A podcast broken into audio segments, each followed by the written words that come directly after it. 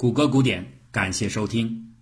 这是一个美丽的傍晚，Leo 刚刚结束了一天的劳动，正靠着一块大石头平静地休息。在他视野的远端，一望无际的非洲草原的尽头，太阳正在快速滑落，灿烂的霞光为天边涂上了一抹橙红色。空气刚刚消散掉一天的炽热，变得凉爽宜人。此刻的一切都是那样的舒适，这让 Leo 稍稍疏解了心中的挫败感。今天他做了一大堆的事情，整个白天他都在和十几个同伴忙着追逐猎物。他们试着抓捕一只豪猪，结果挖了一天的洞却两手空空。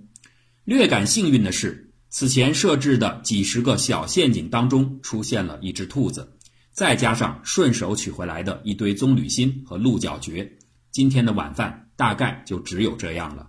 说实话，里奥感到有些饥饿，但他也并不觉得难忍，因为这一年当中的大多数时间里，他都是如此的体验。其实现在还是好的，到了旱季，情况要更加糟糕。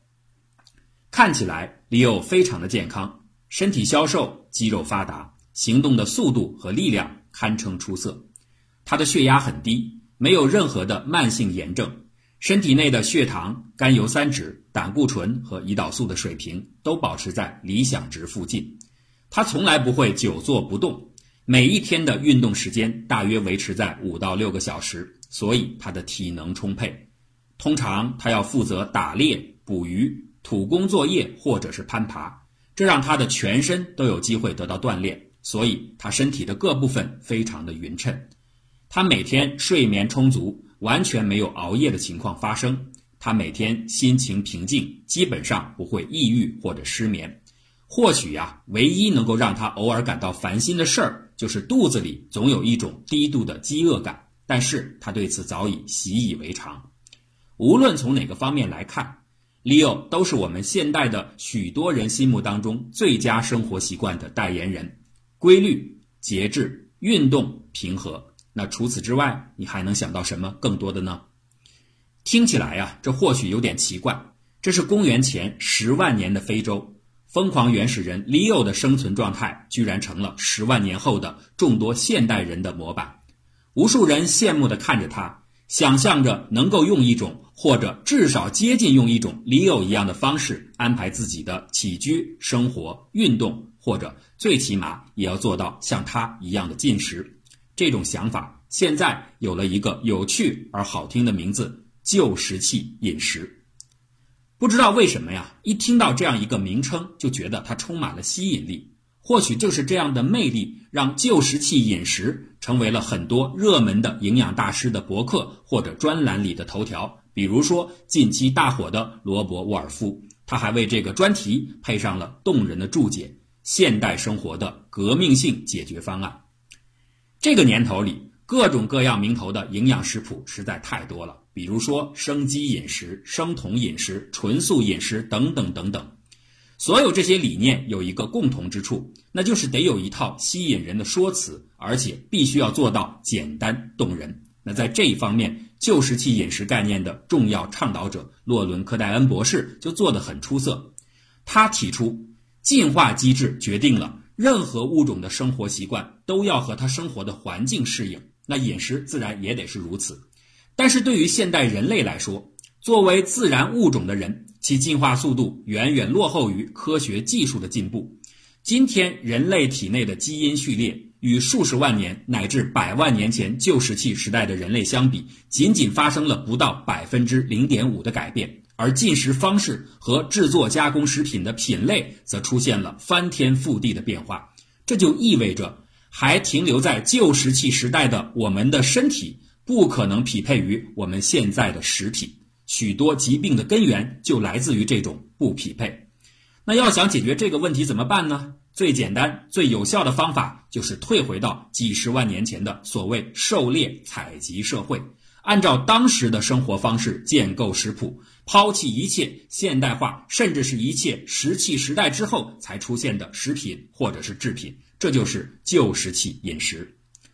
这个思路很吸引人，因为刚才描述中我们提到的 Leo，即便你用现代科学的标准来看，似乎也是个很健康的范例。那这样一来，旧石器饮食就和现代科学建立了某种关联。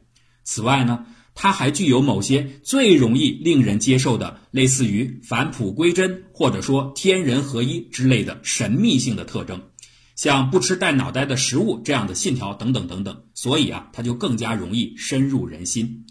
许多旧石器饮食的追随者都声称，他们是在仅仅听到了这个名称之后，或者最多再多听了几句这个学说的基本逻辑之后，就已经决定要接受它。这证实了这个学说真的具有类似科学和类宗教的结合诱导力。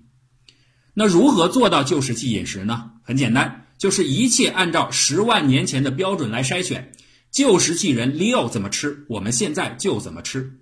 大米、面粉、谷物之类的能吃吗？对不起，这个是要勾掉的，因为用研磨之类的实质工具加工种子，那已经差不多是新石器时代的事儿了。何况呢，即便是在那个时期，人们也还仅仅只能初步的处理谷物，要加工出精米或者是面粉，那要更加晚进的多。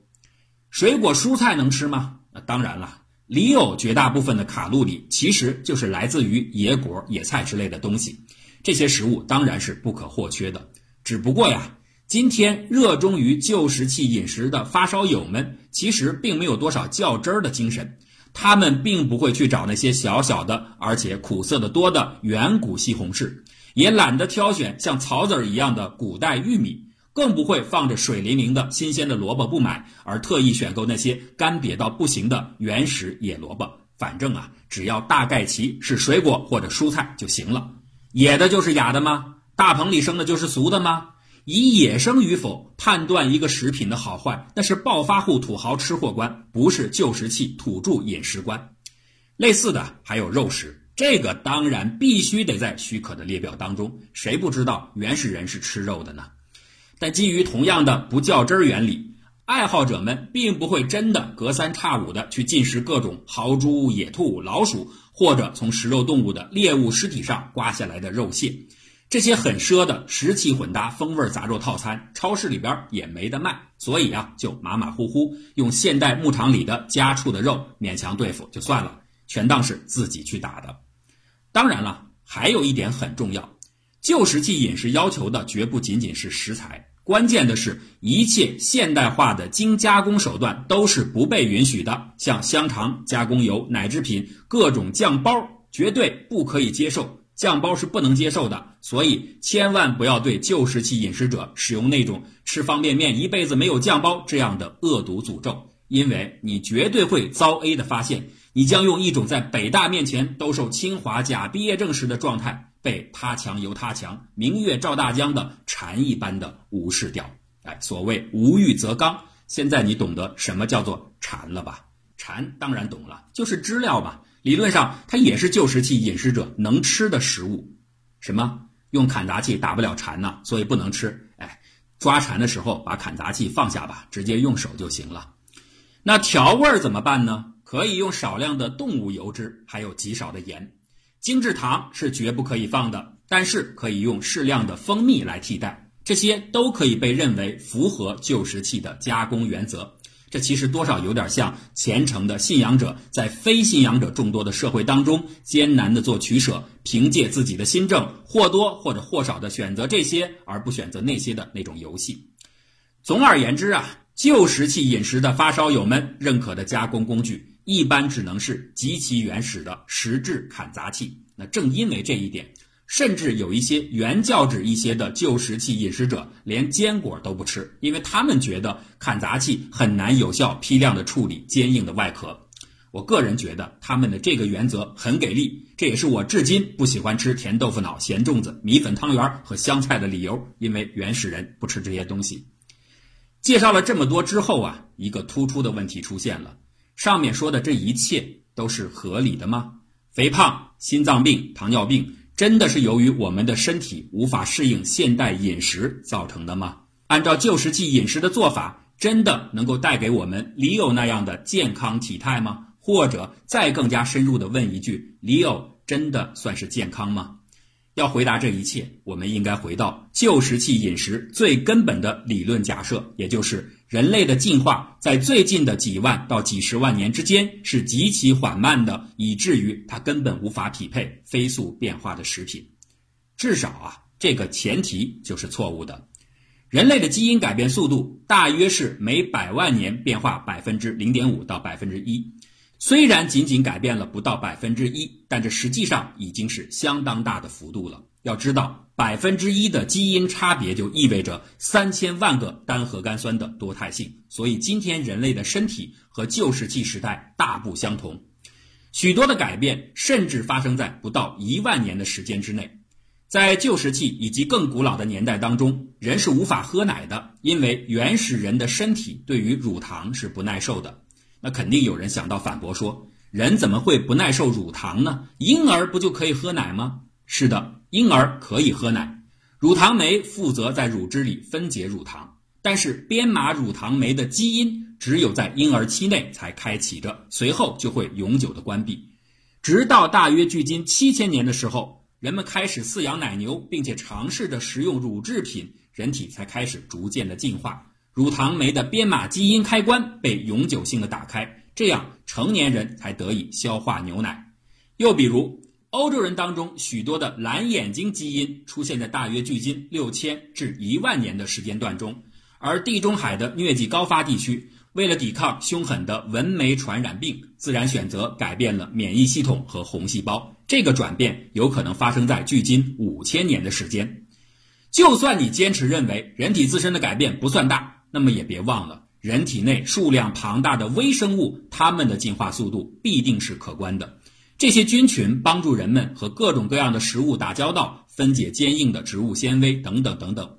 虽然现在并没有证据来说明现代人体内的菌群有多少和哪些是来自于古代的，但是可以肯定的说，如果把现在人的菌群移植到某个旧石器人，比如说 Leo 的身上，他肯定是受不了的。还有就是食物本身的进化，也让你很难再回到旧石器时代了。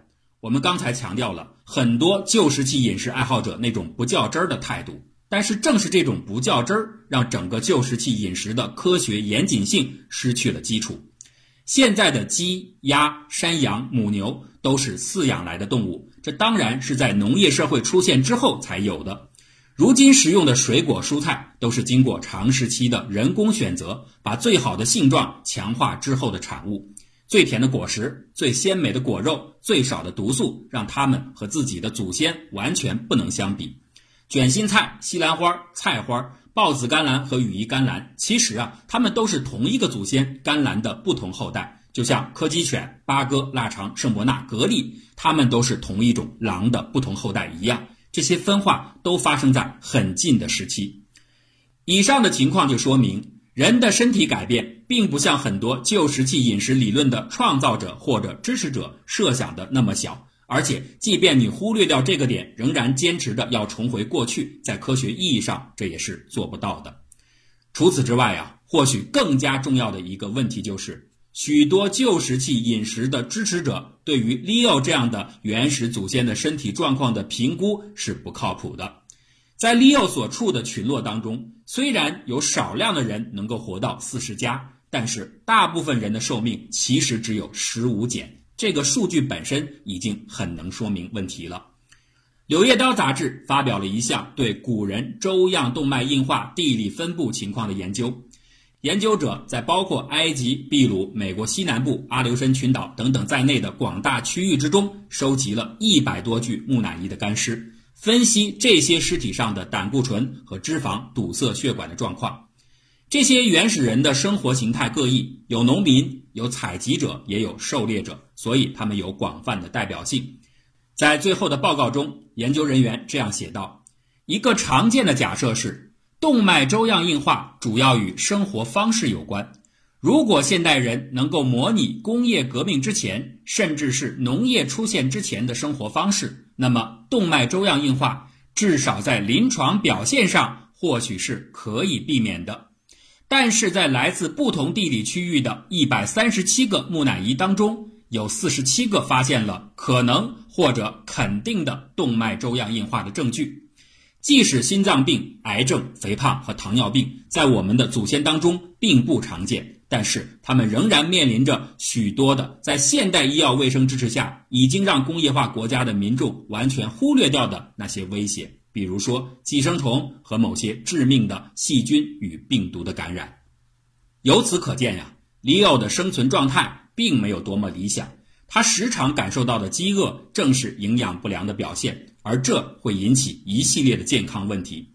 在这点上啊。很多旧石器饮食的拥护者们继续发扬着不较真儿的模糊精神，他们这样来解释：里奥的饥饿是因为他处在资源匮乏的时期。